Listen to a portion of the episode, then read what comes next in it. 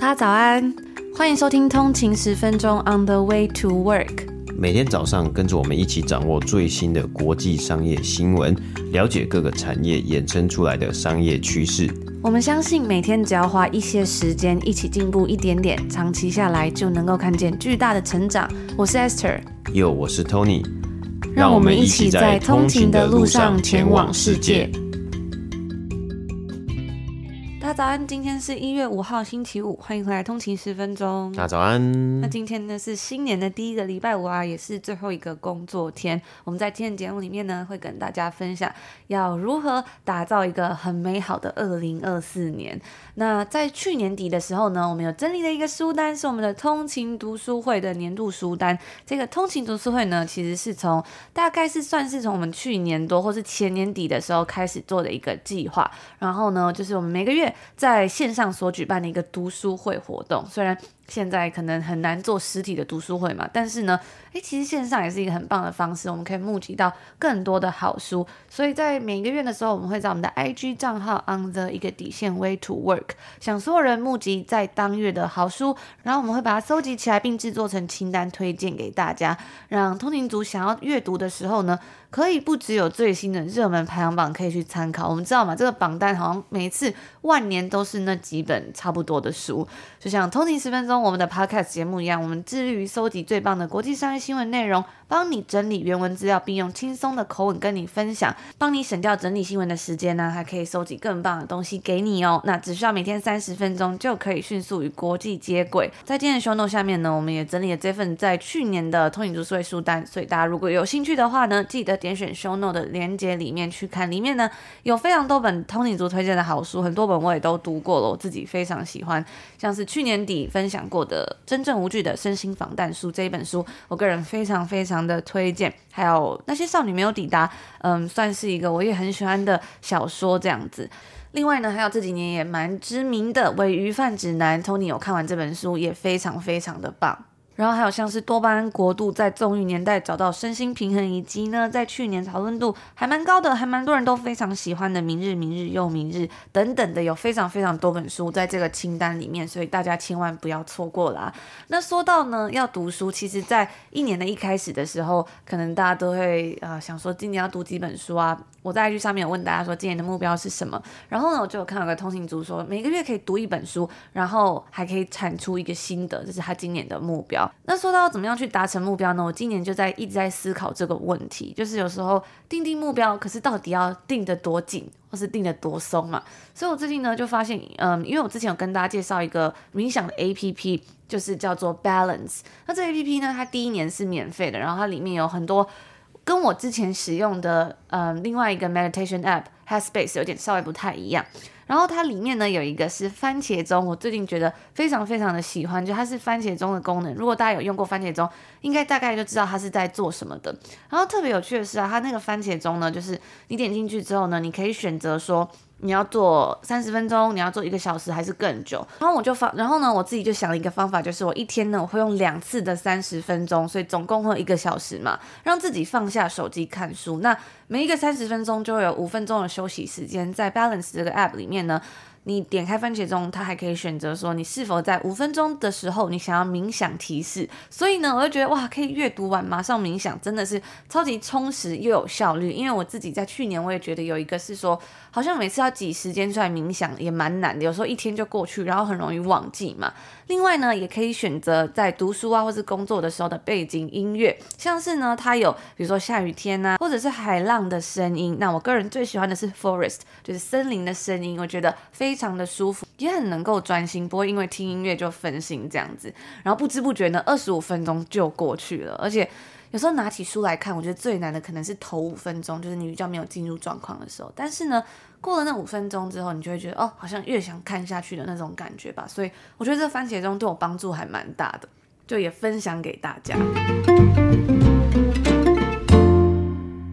是新年第一个礼拜的最后一个工作日，那在新年的第一个礼拜即将要结束的时候呢，我们不免俗的要来分享一个如何让二零二四年变成你人生中最好一年的方法。在一年的新开始啊，总是有很多人开始写新年新目标 （New Year Resolution） 嘛。不知道在去年呢，通勤族的目标都完成的如何呢？平时我们会看到很多的方法，都是在讨论说，比如像是要怎么定定目标，但是呢，最后要实践的过程通常都很很难坚持。那我们今天呢要分享的这个比较有趣一点，是一位 YouTuber，他叫做 Ali Abda，他现在在 YouTube 上面有五百多万订阅，而他也是一位时间管理大师，专门呢跟大家探讨很多有关 productivity 效率。他毕业于剑桥大学医学系，毕业之后呢，在伦敦当医生。一开始他是边上班边做 YouTube，一年还看了一百多本书，在他的频道上面也有很多的好书分享。他看到这样的行程表啊，就不得不佩服他，应该真的是一名非常厉害的时间管理大师吧。除此之外呢，他也开了很多门跟效率有关啊，还有时间管理有关的线上课程。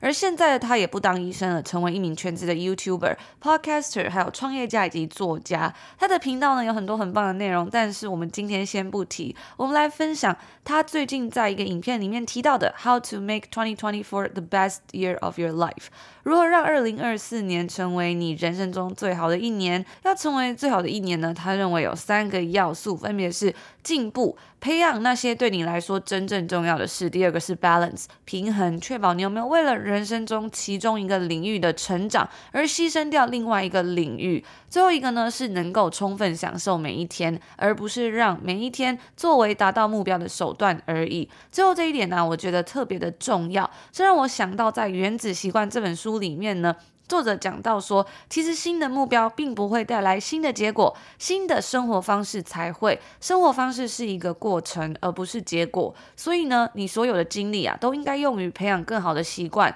而不是追求更好的结果。像是我以前呢，三不五时就会觉得啊，想要减肥啊，自己是不是最近有一点太胖了？但是后来我自己就心态转变成，重点其实不是要变瘦啊，而是应该要变得更加健康。我才开始真正去享受这样子的一个过程，比如说是运动啊，比如说吃的更健康一点点，然后没有再那么的焦虑。最后呢，也变得更 fit 一点了。我开始喜欢上努力流汗的自己，也开始更加注意自己吃进肚子里的东西。我知道我有在进步了，所以我也不会觉得说，哎，最终结果怎么样？非常的重要。如果我们都只专注在结果上面了，那过程势必会非常的痛苦。我最近啊在看一本书，叫做《踏实感的练习》，它里面就提到了有非常多成功的人呢，却觉得自己无论怎么做都做不好，都一直在焦虑，追逐更好的目标。那他也创造了一个名词，叫做个人英雄主义，指的是将狭隘的、可量化的成就视为衡量成功的唯一准则，永无止境的追求超越自己还有其他人。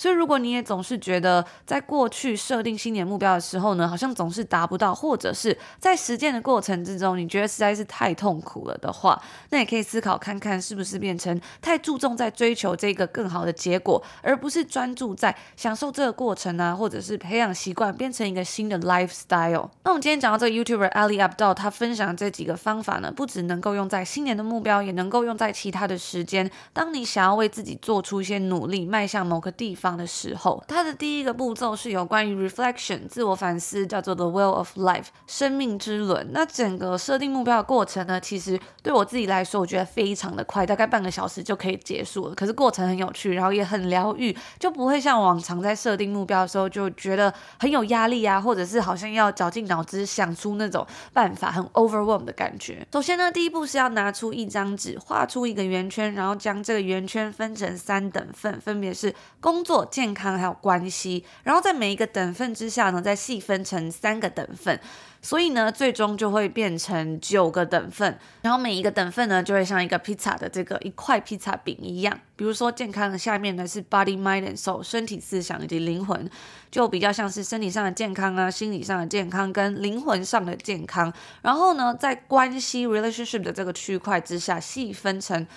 恋爱关系、家庭关系还有友谊关系。而工作之下呢，则有使命、金钱以及成长。那这个圆圈被分成了九等份之后呢，在每一个等份下面呢，我们要给自己从一到十的一个算是评分。虽然说是评分啦，但是呢，其实更像是我们自己的状况跟我们的理想有多少差距。比方说呢，某个人他可能如果要以金钱在金钱这一块，他可能不是亿万富翁，他对自己的财富满意度他可能会很低嘛，他觉得呃我没有办法。做一个 millionaire 啊，我没有办法有超多超多的钱，我没有办法躺平之类的。但是呢，其实，在跟他自己的理想状况上面去做比较呢，其实他已经有被动收入，然后他也是在往他自己的目标迈进，所以他认为自己是更对齐他想要成为的样子的这个目标，所以他给自己十分。这样子的感觉，就是他现在的状态，他已经往自己想要的方向努力跟前进，还有对准。所以呢，这边我觉得有一个很重要的点，就是要跟自己比，而不是跟别人比。因为其实每一个人想要的东西都不一样啊。可能有的人呢，他非常重视在金钱上的稳定度。而有的人呢，他只要觉得哦，我每一天我只要吃得饱，这样就好。所以每一个人呢，在每一个事情上面，应该有对自己不同的标准。那这个东西呢，也不是去评价自己，而是去总结自己的生活。然后下一步呢，是将这些分数上色，就像做出一个图表啊。分数越高的话呢，则这个圆圈就会越满，有一点点像是 radar chart 雷达图这样子的感觉。如果这么说让你觉得有一点难懂的话呢，推荐大家可以去看一下影片，我放在 show note 里面，它里面就是有图示嘛，所以会。更好的了解，做完这个圆圈之后呢，在旁边再做出一个小的披萨的一个小部分，然后去评价自己在 joy 喜悦的这个部分呢，跟你在生活中所经历的喜悦程度相比呢，你对现在的这些行为的感觉如何？所以呢，这样子做出一个比较，假设你给自己六分，你才能够去依照这个分数，在明年去往十分的方向迈进。而这张图呢，它能够提供你，让你知道你现在所在的位置，对自己的生活满意度在哪里，然后我们想要变成什么样子。明白了这个差距之后啊，才能够真正创造出目标。所以，当你去思考这个部分的时候，其实就是一个很棒的开始啦。因为呢，很多人说，比如说想要变得更有效率，但是却不愿意去仔细盘点自己的生活模式。他们认为效率就是有关于忙碌跟辛苦，但是呢，Ali Abdal 他认为效率应该是跟我们有意识的 intentional，然后有效的，然后享受的去应用我们的时间。这就像我们昨天在节目一开始的时候跟大家分享到，有心理学家表示说，不管目标是什么，有一个全新的 fresh start，新的开始，其实就是一个实现目标的好方法。因为呢，划分出一个明确的日期，这样子呢，就让人感觉跟自己过去的部分做出了一个区隔啊。所以呢，人们在未来特定的日期之后开始追求自己理想的动力会增强。因为呢，这样特定的日期会让人觉得跟过去不完美的自我的那个心理分离开来。所以呢，我觉得。今天讲到这里，Ali Abdaal 他分享的这一个东西呢，其实就是说，要先知道自己现在在哪里，这样子你才能够区隔跟一年之后的你会有什么样的差别，然后你会有什么样的期望，这样子一个类似的感觉吧。然后接下来下一步呢，就是看看自己在这个图表之中有哪几个是你觉得自己做得很好的，就是有到达跨接近十分之类的。那有哪一个呢？是你要再努力一点，就是在每一个象限里面，比如说我们刚刚讲到健康、关系跟工作嘛，所以在这三个区块里面，哪一个是表现得最好的，哪一个是表现得最不好的？比方说对我自己来说呢，像是在呃可能关系的家人里面，去年我和家人的 quality time 精心时刻变多了。家人生病的时候呢，我也努力飞回台湾，珍惜相处的时光。我和我的妈妈多了一些真诚的沟通，所以我觉得可以给自己八分了。而在 friendship 的部分呢，我认真的参与了好朋友的重要时刻，并给予祝福，也尽我所能的去拜访我重视的朋友。但我也觉得自己关心朋友们的时间好像不够多，没有好好的去关心大家过得怎么样。所以我希望呢，明年我自己能够做得更好。在身体健康的部分呢，我最近一个月运动了超过二十次，达到我自己的目标。我也感受到身体变得更健康、更强壮。而且以往的我呢，可能会觉得，比如说像像多伦多，就冬天很冷嘛，可能零下之类，我就不想出去运动，然后就会越来越懒。但是呢，在去年最后一个月，我很努力，就想要改善这个问题。所以我觉得我能够给自己九分，那少一分呢，是因为我希望嗯可以少喝一点酒。在心灵的部分呢，我觉得去年我花了很多时间在 self sabotage，就是自我破坏、自我消耗，而不是更快去面对问题往前走。所以我给我自己五分。所以把每一个象限中你能够做得更好的地方圈起来，像是可能五分这个就是我最需要加强在嗯健康的这个部分，就是在心灵的地方。然后想一下，思考一下。其实做完这个图呢，真的花不用多少时间，但真的非常的疗愈。因为我在做完之后，我仔细去回想之后，我才发现，其实，在很多部分呢，我已经努力过，我也跟也跟我自己的目标是吻合的。但更多不满意的部分呢、可能是因为发生了我自己没有办法控制的事情，所以生活其实并没有自己原先想的那么糟糕。你应该更加为自己感到骄傲。而在整理的过程中，也会发现呢、有时候呢，自己会过度焦聚在负面的事情上面。当然，这是一个很正常的行为，但是呢，这也会让我们忽略了，其实我们已经达到一些很棒的事情。接下来呢，他分享的另外一个方法是写下在十二个月之后呢，你在上述的这些细项之中想要庆祝什么，还有为什么。用这样子积极的心理暗示来驱动自己达成目标，以后再回想来的时候呢，你也会更容易的想起当时的动机。你可以从刚刚圈出来那些比较不满意的区块开始，比如说像是我可能是心灵啊。那可能有的人他可能是比如说健康，或者是可能是在金钱的部分。举例呢，像是我自己，我可能想说哦，十二个月之后，我想要庆祝的是在心灵的部分。我在今年二零二四年花了更多的时间冥想，我透过运动或者是阅读，增强了自己的心灵平静，减少遇到挑战或者是意外的时候自我消耗的时间，更能够积极面对生活。所以这十二个月后的庆祝清单呢，就是你今年的目标啦。或者是像我刚刚讲到的，可能在朋友的区块呢，我。希望在呃十二个月后，我能够庆祝我跟我的更多的以前的朋友有连结，我关心了他们的生活，了解大家现在过得怎么样，也能够重视每一个人的需求，让他们的声音被听见。然后可以把这个目标清单呢放在你举目所及的地方啊，比如说像是玄关，或者是你自己手机可以看到的一个便条纸啊，或者是公司电脑上面的便条纸，时刻提醒自己，可以想起你的初衷。然后最后他也有讲到啊，你可以再问自己说，诶，如果可以达成一个目标，就一个的话，你会最想要达成哪一个？因为有时候这么做呢，可以让你更专注在一个就是单一的方向。最后一个呢，就是创造你理想的一周啦。他说：“你可以打开你的 Google Calendar，然后呢，假想你完美的一周会长成什么样子。比如说呢，在你想象之中啊，你完美的一周每天早上会七点起床，然后泡一杯咖啡给自己，下班五点后运动，晚上十二点睡前读书一个小时。那就把这些行程呢都放上 Google Calendar，你可以写呃七点每天早上就会看到七点起床，然后呢可能七点半泡咖啡这样子，然后五点下班五点之后运动，晚上十二点前睡觉读书一个小时，一个一个方块放上去。”所以最后呢，你就可以看到你还剩下多少的弹性时间是你可以去运用或休息，或是做可能你想要可能放松自己一下的事情吧。这个理想的每一个礼拜的行事历放出来之后呢，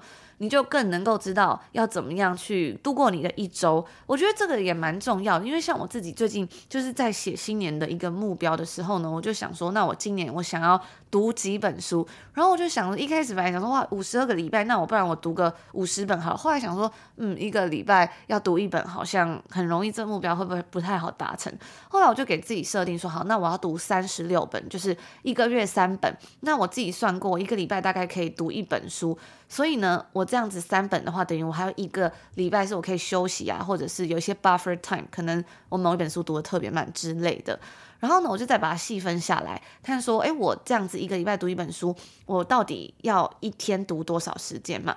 然后这样子大概就可以排出来。接下来第二个事情我做呢，就是我把我今年就是上半年我想要的阅读清单都全部列出来了。然后这样子我就更能够知道说自己要读什么书啊，赶快把它买买在我的电子书里面。只要打开我就可以直接看，我就不用一直在想说，好，那我今天要读什么书，我要看哪一个东西，最近有没有什么好书，这样子呢，都会让这个目标的阻力变得更大。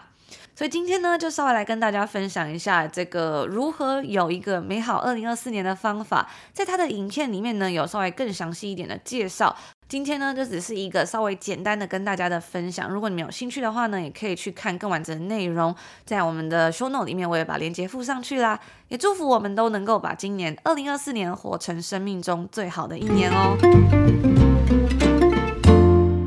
今天要跟大家分享一个，我觉得最近看到蛮有趣的一个讨论或是一个文章啊，不知道大家想到，比如说北美国家，比如说像是美国啊，或是加拿大，大家想到的特征是什么？当然，其中一个呢，应该就是万万税啊。在美国啊，还有加拿大，其实它的税率是很高的，其实包括所得税啊，你需要呃缴的所得税呢是蛮多的。然后呢，你其实在外面买东西啊，还有你去吃饭呢，都会有税，就是你还要再多付。一定比例的税啊，像在呃加拿大多伦多的安大略省呢，我们这里的省的税呢是十三 percent，就是你去吃饭呢，你花一百块啊，比如说买你的这个餐点，那你就要在多付十三块呢，是你的税啊，就是付给政府的税。然后呢，之后呢，你还有小费嘛，所以很多地方呢，其实非常多，就是不同的省啊，还有不同的呃，可能是美国的州啊，还有当地的政府啊，他们也都有自己的可能政府的税啊，或是州税啊、省税。那我今天看到一个呢，最特别的就是呢，什么东西可以课税呢？在美国，不是每个州，就是美国有很多的州嘛，五十几个州，但是美国呢，有部分的州。现在呢，甚至是过去，他们曾经对一个东西或是一项行为呢来课税，那就是呢贩售毒品以及大麻。那我们知道，其实，在加拿大呢是全境是大麻合法化的，那美国呢是有一些州有合法，有一些州没有合法。但是呢，为什么会有想要对这个药药物啊，还有要对这个毒品呢，以及非法的药物呢来去课税？我觉得这是一个非常好玩的一个呃一个新闻跟一个讨论啊。那第一个呢，有可能是因为这些州还有州政府呢，是想要来去赚钱的。根据呢，Kansas 的 Department of Revenue，他们曾经有提供一个 guideline，就是有提供一个准则，说要怎么样去课税。他就说啊，每一公克的大麻呢，你要征收的税呢是三点五块美金。然后呢，如果是非法的物质啊，或者比如说有毒的，不是药品啊等等的话呢，是每公克呢是征收两百块美金。那如果是一颗药丸，就是诶这个毒药啊，或是任何的毒品啊之类的这个药丸呢，一颗呢是征收两千块美金啊。然后呢，它其实很好玩的，这个 Kansas City 就是或者说这堪萨斯州呢，它还有一个部门。然后呢，因为因为你要课税嘛，所以它有个部门呢，还贩卖这个呃 tax stamp，也就是这些算是呃邮章或是说标记呢，是证明呢你在卖，比如说这些药贩子啊、毒贩啊，在贩售药品的时候呢，你是有乖乖的缴税的。那它有一个地方呢，是每个礼拜就每天就像公家机关一样，它每天工作日呢，它就是会有营业的时间，然后就欢迎说，哎，你任何人呢，你都可以去买。呃，tax stamp，你就可以去买这个证明，然后呢，你贴在你自己贩售的可能是大麻，或者是呢可能是毒品上面呢，就证明说，哎，人家呢，比如说跟你买的，其呃喜欢吸吸吸毒的人呐、啊，或是吸大麻的人呢，他跟你买了，他就知道，哦，这个东西呢是有乖乖缴税的。那这个是一个很矛盾的一个东西啊，因为呢，哪有？毒贩或是这个药头，或是这些卖毒的人呢，他会自己正大光明的就走到一个政府的机关呢，来去买这个税务的章嘛，或是来去买一个税务证明啊。那因为为了要解除这个算是比较 conflict 一个矛盾的一个行为啊，其实这些政府他们当然也是会呃提供一个比较。好像 welcoming 的一个感觉，就是说，诶，我们的目标呢，只是在对于这样子的交易行为呢来去课税。所以呢，因为美国有这个 self-incrimination constitution 的一个保护嘛，就是诶，你不不能被，就是诶，比如说被就是被告啊，或者是这些在刑法上面的这罪犯呢，你不能被就是强迫自己呢来去进行认罪这个动作啊。所以呢，其实他们是说，诶，很多的州政府啊，他们就会呃跟这些。进行非法毒品交易啊，还有贩卖大麻的这些人来说呢，他说：“哎，你就算走进了。”公家机关去买了 tax stamp，买了这个赋税证明啊等等的话呢，他们是不会泄露把这些资讯呢泄露给警方啊，或是相关的单位，或是其他的单位。而且呢，你其实在提供资料的话呢，他们也不会跟你提供个人的资讯啊，或是你的住家地址啊等等的。甚至啊，他们其实还有提供更贴心的服务哦。如果你没有办法去现场买买这个 tax stamp 这个。缴税证明的话怎么办呢？你可以上网呢去预购，然后他就可以把它寄到你的家里。我觉得这真的是一个非常特，我看到我第一次看到这么呃蛮特别的一一个就是规定啊。那其实除了这个之外呢，不只是大麻，或是不只是呃，算是毒品啊。美国呢，其实也曾经啊，有 IRS 呢，它的这个国税局啊，曾经要求美国人呢，要在他们的报税的，其实就就是报税表单上面呢，去申报他们如果有进，就是接受贿赂啊，或者是呢毒品交易啊，或是其他的这些行为，这些交易的行为呢，都要如实的申报在他们的所得税上面的。那我就很好奇说，到底是谁会真的把这些事情呢，就公开出来嘛？那大家可能也会想说，哎、如果既然有这样的法律啊，是不是真的会有大鱼？就是哇，这种是这种呃什么 cartel 毒枭啊，毒枭集团呐、啊，就会还乖乖的去排队，然后叫小弟去排队，然后去买这些 tax stamp 嘛？那其实答案是 no，这样不会不会有人这么的呃，就是就自投罗网嘛。虽然他有保法律是可以保障。这些人就是不会真的在当下就被抓走嘛。所以啊，这就造成啊，其实虽然有这样子的一个规定呢，很多的地方政府呢，他虽然在卖这个 tax stamp，但他每个月或是每一年呢所卖出的呃张数啊。都不会到非常的多，那他每个月的从从这里的收入呢，可能就几千块而已啊。那虽然还是有卖出，那这个问题就来了，到底是谁在买这些东西呢？其实很有趣的发现呢、或是发现说。后来啊，都是一些收藏家，因为他想要去收藏这个 tax stamp 呢，然后才跑去排队买票啊。因为这些 tax stamp 上面呢，有的呢是有那个大麻的叶子的标章啊，有的是有特别的一些漫画图案啊，那让这些收藏家觉得很特别嘛。因为你是贩售呃 illegal drug 啊，你贩售非法的物质、非法的毒品，但是呢，你还有一个这个税负或是说缴税证明啊，是一个非常酷的一件事情啊。所以啊，其实啊，这些政府呢，在根据研究，还有根据报道指出啊，他们虽然没有在一开始的时候，就是诶、他公开开诚布公说我们要你缴税的这个部分呢，得到很大的收入。可是呢，当如果你是毒贩，然后你被警察抓了，然后抓了之后呢，在审判啊，然后确认你有判刑之后呢，其实他们都会确认你的交易嘛，诶、你卖了多少的东西呀、然后你收入，你的非法收入有多少啊？这些东西呢，其实国税局或是说当地的这个政府呢，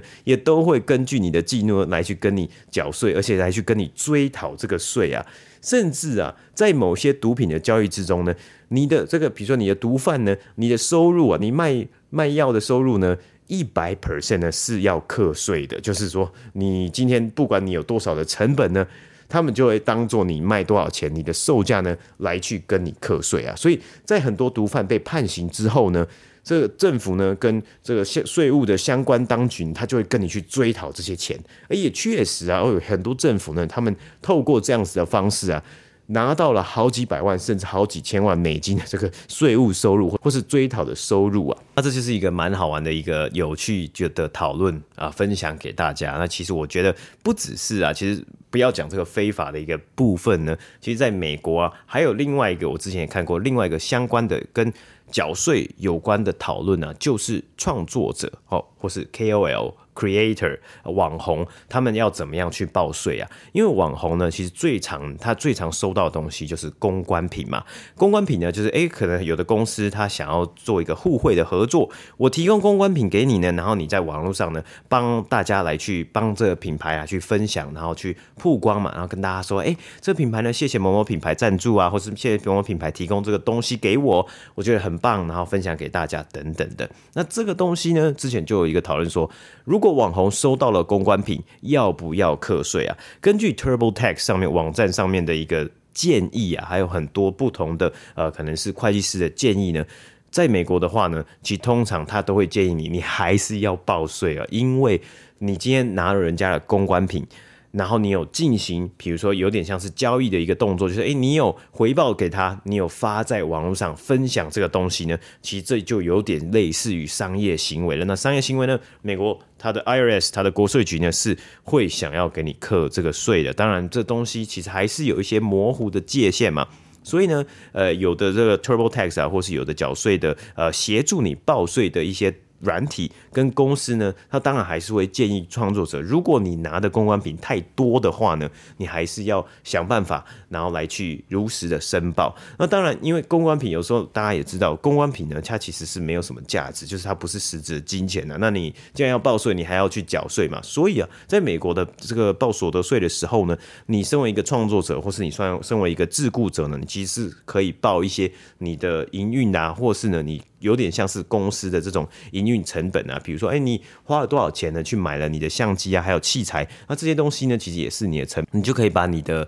呃收入啊，把它 deduct 掉，比较就是抵消掉嘛。那你要被扣的，或是你要被课的这个税额啊，等等的，就会比较低一点点的。所以今天呢，跟大家在这里分享一个，我觉得蛮特别，因为一年的一开始啊，当然我们知道上半年呢，每一年的上半年在北美这边呢都是报税季嘛，那报税季呢，大家就想，哎，要怎么样报税啊？怎怎么样去呃去可能降低自己的税额啊等等，然后我觉得蛮特别的一个讨论，连非法的一个药品啊，还有大麻呢都要来去课税啊。那其实之前呢、也是有很多新闻就说，哎，警察呢他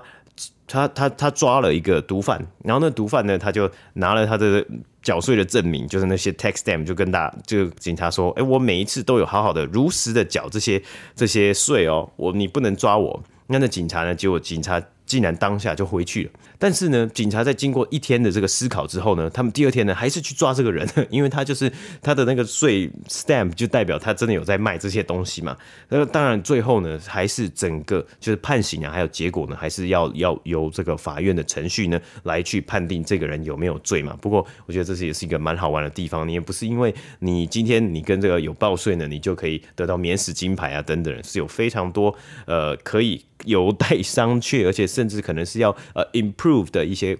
规则或是法规等等的。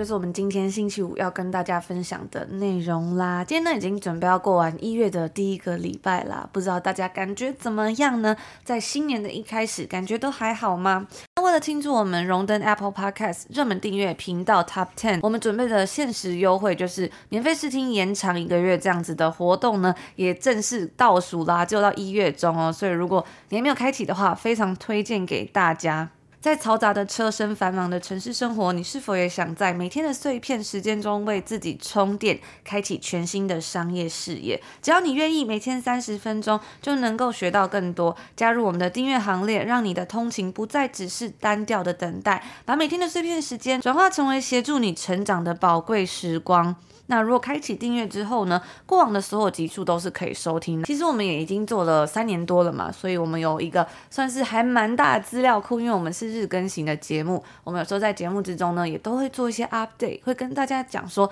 今天讲到这个内容呢，我们在哪一季哪一集曾经有讲过，大家如果想要深入了解的话，可以回去收听。嗯，因为我们过去三年呢、其实每一天做节目啊，其实我们花了很多的时间去收集可能在北美的商业新闻啊，还有各国的这个不同的市场的商业新闻嘛。那我们其实花了很多时间呢，去阅读这些原文的资料，不只是商业新闻啊，还有文章，还有分析，还有电子报等等的。那让你呢可以省去这些时间呢，来去呃阅读或是去找寻这些资料。然后呢，我们帮你同整呢，然后过去三年这样子这么多，比如说商业趋势啊，还有心灵成长啊，还有阅读书籍，其实我们呢也阅读非常的多的书，那也曾经在。节目上面呢，分享过非常非常多的书啊，我觉得其实呃定一下呢，也算是把这个东西呢，比如说听通勤十分钟，听 Podcast 学习呢，当做你的新年二零二四年的一个其中一个目标呢，我相信也是一个非常非常棒的目标。没错，就像我们今天在节目里面讲到的啊，其实呢最重要不是结果，而是这个过程。但是过程要怎么坚持培养习惯呢？其实